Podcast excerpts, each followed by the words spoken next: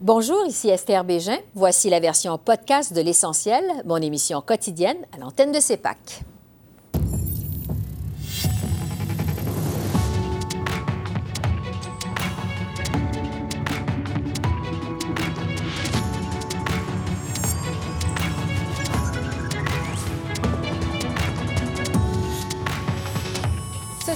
Invocation de la clause nonobstant pour prévenir une grève en Ontario.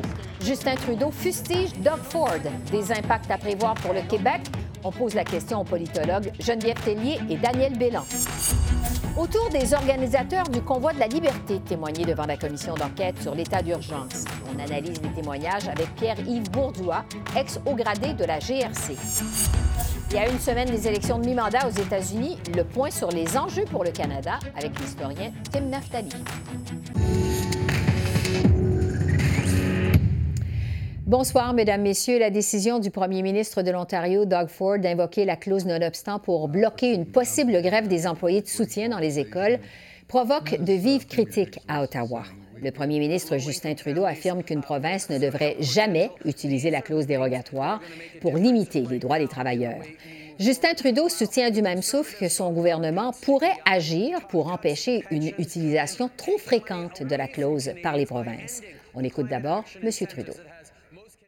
Suspendre les droits fondamentaux des individus, euh, ça devrait être utilisé seulement dans des circonstances exceptionnelles.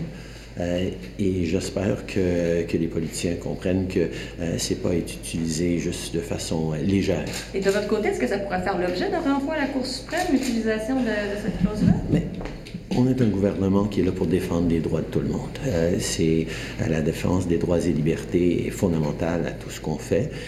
L'idée de supprimer ou de suspendre ces droits fondamentaux ça devient de plus en plus courant dans différents gouvernements, puis ça me préoccupe beaucoup, puis on est en train de regarder les différents outils qu'on pourrait avoir.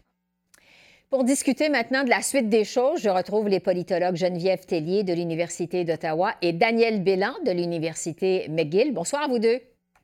Le gouvernement Ford souhaite donc utiliser la disposition de dérogation de la Charte canadienne, ce qu'on appelle la clause non-obstant, pour contrecarrer le droit de grève en Ontario. Geneviève, d'abord, euh, qu'est-ce que vous pensez de cette euh, utilisation possible de la clause non-obstant par le gouvernement de Doug Ford? Ben, c'est pas la première fois que M. Ford euh, l'évoque. Il l'a déjà fait à deux reprises par le passé, euh, mais c'était la première fois qu'on le faisait en Ontario. Là. Doug Ford est le premier premier ministre de la province à avoir recours à cette clause-là. La première fois, c'était le fameux conseil de ville de, la, de Toronto. Là, M. Ford voulait diminuer, couper de moitié la, sa taille. Il n'a pas été obligé d'aller jusqu'au bout parce que les tribunaux lui ont donné raison. La deuxième fois, c'est il y a un an ou deux, M. Ford a changé la loi électorale à propos des contributions des tierces parties. Et là aussi, il a invoqué, il a réussi à utiliser la loi, la clause euh, non-obstant. Et euh, on n'en a pas beaucoup discuté, surtout pas en dehors du, du, de la province. Cette fois-ci, c'est un autre sujet, mais on se rend compte que M. Ford semble aimer utiliser cet mm-hmm. outil-là. Euh, qui do ne doit pas être utilisé fréquemment. Alors, on peut se poser la question, est-ce que c'est une nouvelle stratégie de la part de M. Ford, de la part des gouvernements provinciaux, de se soustraire à la charte euh, des droits, qui est quand même pas euh, négligeable, et donc euh, empêcher euh, la négociation des conditions de travail, par exemple. Donc, euh, je suis pas mal sûre que le gouvernement fédéral va intervenir ou va voir discuter de la, de la situation. Oui, surtout que le premier ministre Trudeau l'a dit, il déplore que le recours à la clause non-obstant, ça devient de plus en plus fréquent par les provinces. On sait qu'au Québec, on l'a utilisé à deux reprises tout récemment pour adopter les lois 21 et 96. Justin Trudeau dit qu'Ottawa est en train de regarder les différents outils disponibles pour agir. Euh, Daniel, qu'est-ce que vous en comprenez?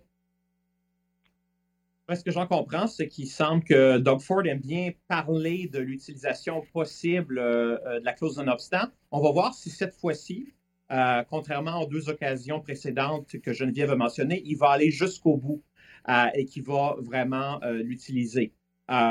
Et, donc, je pense que ça, c'est la, première question qui reste sans réponse. La deuxième, c'est de savoir, est-ce que maintenant c'est devenu une sorte de...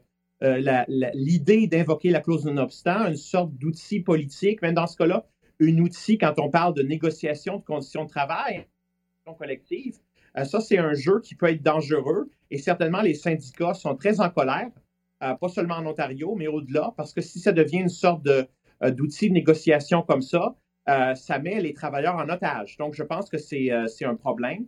Et plus généralement également, comme vous l'avez mentionné, avec ce qui se passe au Québec, l'idée que peut-être la clause non-obstant, ça va être utilisé de plus en plus, ou en tout cas, on en parle bien davantage qu'avant. Euh, et on va voir si ça ne va pas donner des idées à Daniel Smith euh, en Alberta et à, peut-être d'autres premiers ministres ailleurs au pays. Oui, c'est ça. Il faudra voir les suites de ça. Geneviève, entre-temps, quels pourraient être ces outils du gouvernement fédéral et quel impact ça pourrait avoir sur le Québec?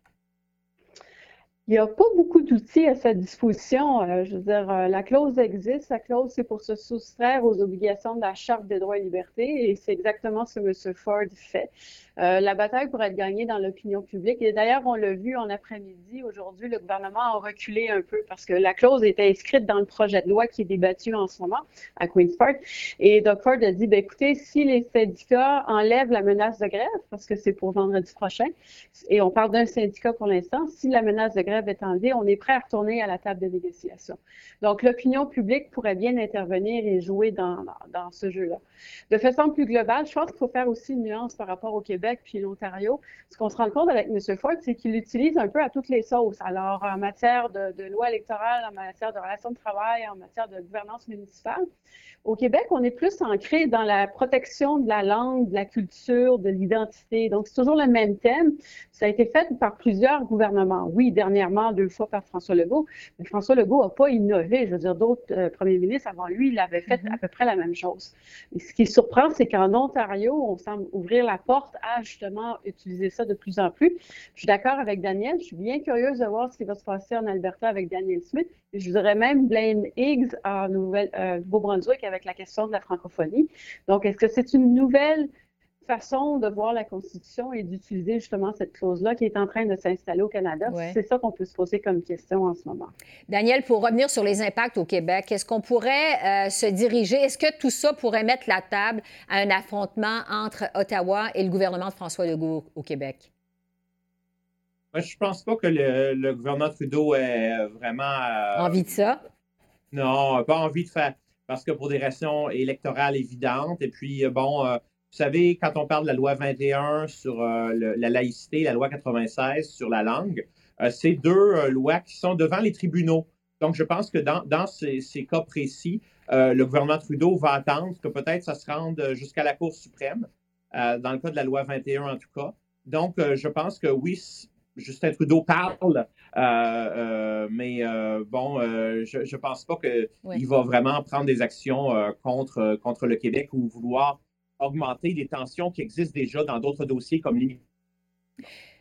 Parlons maintenant des nouvelles cibles en immigration du gouvernement fédéral qui ont été dévoilées aujourd'hui. Le Canada qui ouvre la porte comme jamais, finalement, en 2025. Le gouvernement Trudeau compte accueillir 50 000 nouveaux arrivants.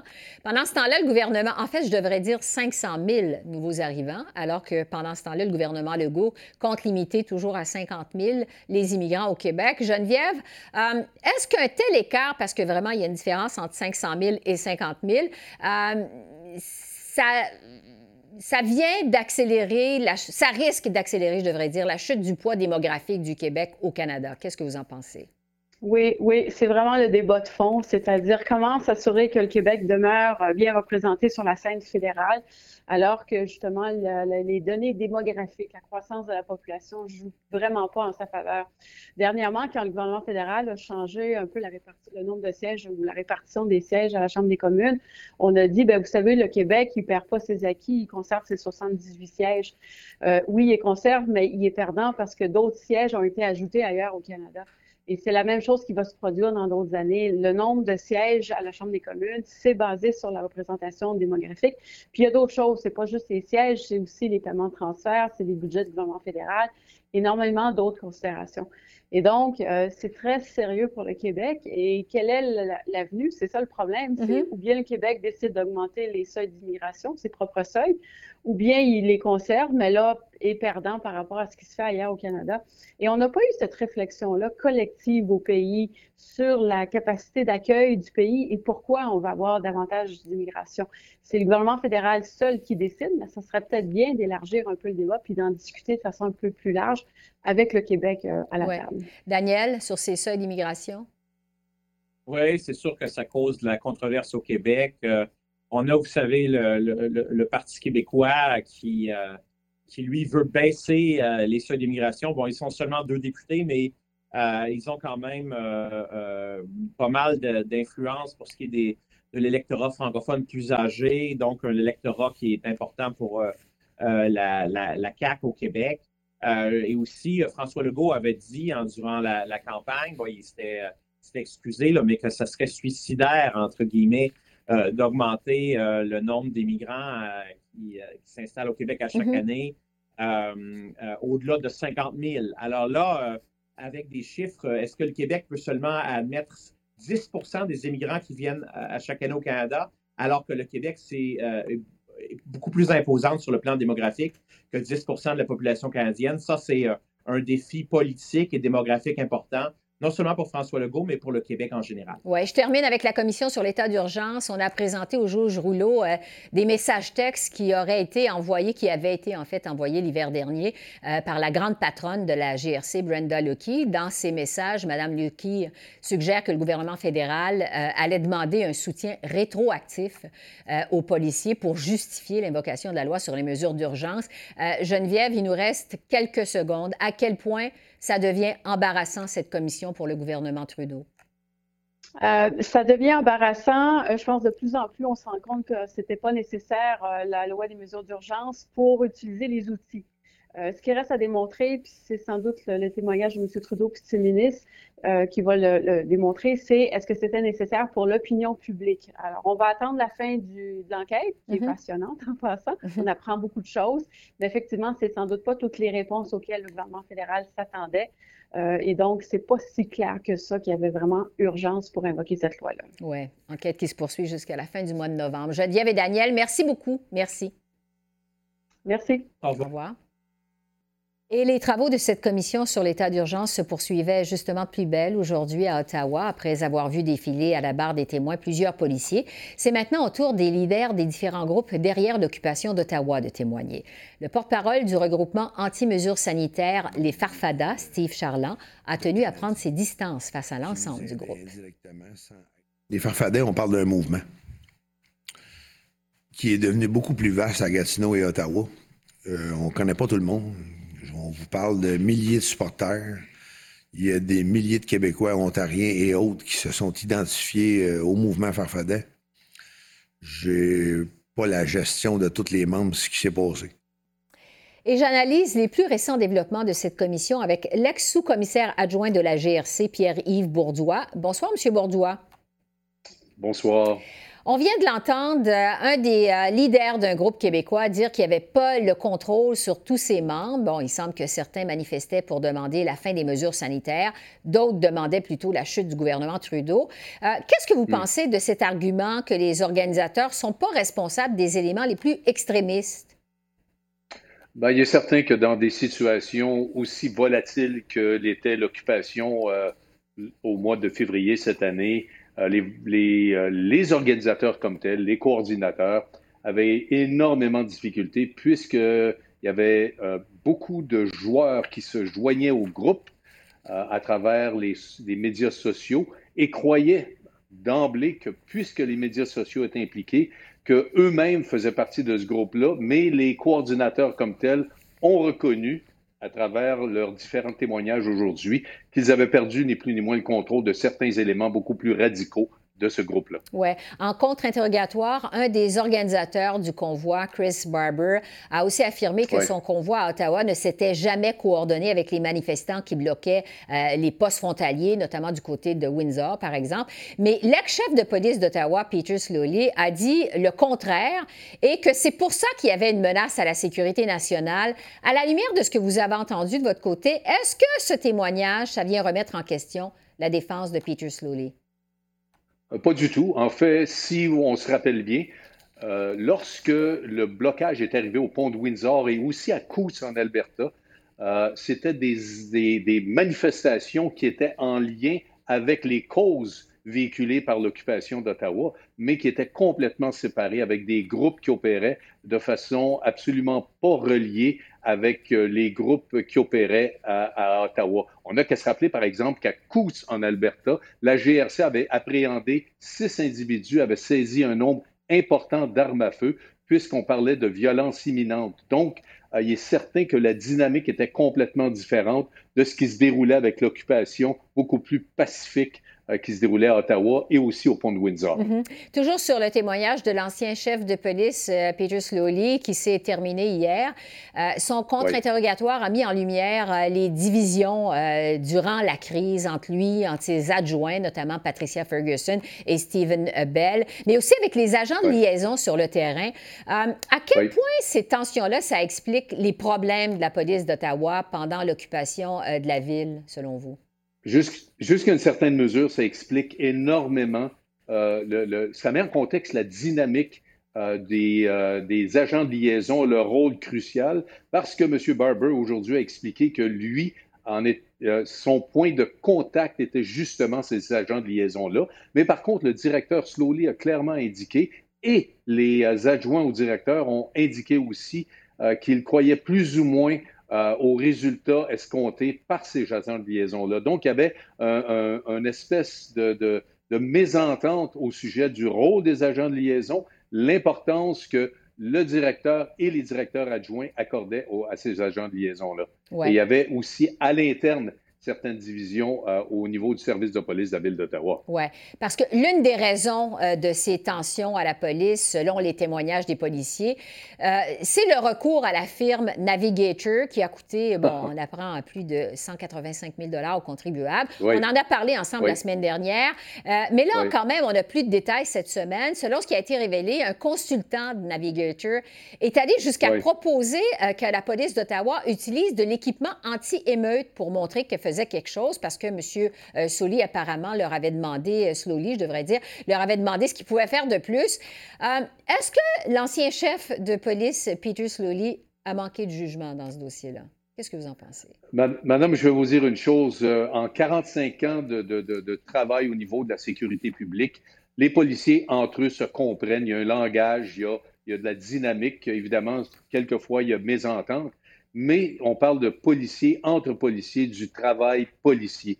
Lorsqu'on a une firme complètement indépendante de, stratèges en communication qui viennent s'immiscer à l'intérieur des plans opérationnels d'un corps policier, il est certain qu'il y a une division énorme et on n'a qu'à penser que le directeur Slowly, qui tentait de, défendre l'utilisation de Navigator la semaine dernière lors de son témoignage, il est évident que du moment où il a quitté ses fonctions à la mi-février, la journée suivante, le directeur par intérim a mis fin au service de Navigator, ce qui, indique, à mon avis, à moi, clairement, cette, division-là à l'intérieur du, euh, du corps de police de la ville d'Ottawa et l'utilisation euh, de communication stratégique comme Navigator. Oui, donc c'était très contesté, comme vous dites. Euh, je veux revenir avec vous euh, sur euh, les messages textes qui ont été envoyés l'hiver dernier par la commissaire de la GRC, Brenda Lucky, qui ont aussi été présentés au juge Rouleau au début de la semaine. ces messages de Brenda Lucky, on apprend que ça suggère en fait que le gouvernement fédéral va demander un soutien rétroactif aux policiers pour justifier l'invocation de la loi sur les mesures d'urgence. À quel point c'est embarrassant, ça, pour la GRC et le gouvernement fédéral également?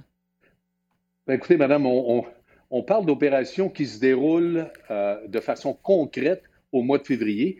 Et euh, je, trouve aberrant que la commissaire, par exemple, demande au ministre de façon rétroactive à reculer dans le temps lorsque l'événement se déroule. Donc, euh, j'appelle ça le lien très, très flexible entre le rôle de la police et les opérations policières et euh, les, politiques du gouvernement en place. Donc, ce lien-là, quelquefois, opère dans une zone grise qui soulève le questionnement en relation avec la distance que doivent avoir les opérations policières avec tout le volet politique. Ouais. Il y a aussi euh, d'autres messages textes qui ont été présentés devant la commission, qui ont mis en lumière euh, la stratégie de communication en fait du gouvernement avant l'arrivée du convoi à Ottawa. Euh, des messages notamment de l'attaché de presse du ministre de la Sécurité publique, Marco Mandicino, qui indique un mhm. plan pour accorder des entrevues aux médias sur les émeutes, les plus, les éléments, je devrais dire, les plus extrêmes du convoi. Qu'est-ce que cette stratégie du gouvernement, ça vous révèle? ça révèle? Mais en fait, c'est tout le volet politique euh, qui, qui, entourait l'arrivée imminente euh, des, des, camionneurs.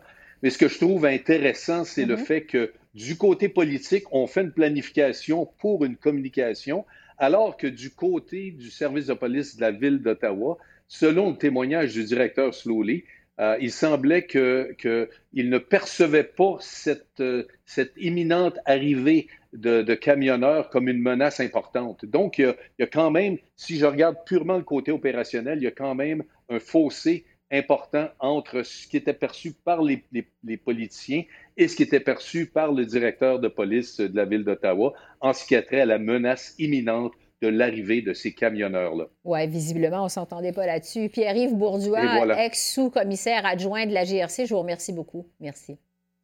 Ça me fait plaisir. Au revoir. À une semaine, jour pour jour, des élections de mi-mandat chez nos voisins du Sud, euh, les plus récents sondages démontrent que les démocrates pourraient perdre le contrôle de la Chambre des représentants et peut-être aussi le contrôle du Sénat. Alors, à quoi peut-on s'attendre de ces élections et surtout, quelles conséquences elles pourraient avoir sur le Canada? Pour en discuter, je retrouve à New York le professeur et historien Tim Naftali. Bonsoir, Tim. Bonsoir, Esther. Alors, on sait que les démocrates détiennent actuellement une mince majorité à la Chambre des représentants, alors qu'au Sénat, les démocrates et les républicains sont à égalité. Je vous demanderai d'entrer de jeu au moment où on se parle. Quelles sont vos prédictions à vous pour la Chambre des représentants et le Sénat mardi?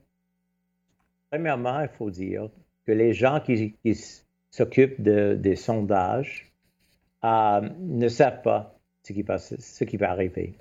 Mm-hmm. Euh, c'est tout à fait une question de marge de victoire pour les conservateurs ou pour les euh, républicains à la Chambre euh, des députés, de représentants.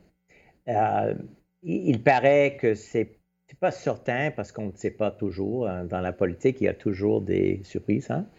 Mais il paraît que les républicains vont gagner euh, vont, prendre euh, pouvoir euh, à la Chambre. Ils doivent seulement gagner six de plus, seulement, sièges, pour être en, charge de, la Chambre. En ce qui concerne le Sénat, les sondages ne, nous donnent pas beaucoup. on, peut dire simplement que c'est serré et qu'il y a quatre euh, euh, concurrences qui sont très intéressantes, très importantes, et je crois que durant cette émission, on va euh, en parler. Ouais. Mais les marges dans chacun sont des, marges de deux ou trois points. Alors, c'est la marge d'erreur pour les sondages. Mais j'aimerais vous dire aux téléspectateurs quelque chose que je trouve intéressant c'est que la raison pourquoi les historiens et les politicologues disent toujours que euh, les, euh, les, présidents et la, formation politique des présidents perdent des sièges dans les mi-mandats, c'est parce que le taux de participation baisse toujours. Euh, en 2018, seulement 49 des électeurs ont participé aux élections de mi-mandat. Et qui sont les gens qui participent? Sont les gens qui, qui ont beaucoup d'enthousiasme, qui ont beaucoup de dynamisme. Et surtout, ce sont les gens qui n'aiment pas le président. C'est la raison. Mais cette fois-ci, la raison pourquoi les sondages ne sont pas euh, une, possiblement pas une bonne indice, c'est parce qu'on on anticipe qu'il y aura un taux de participation en haut de 2018.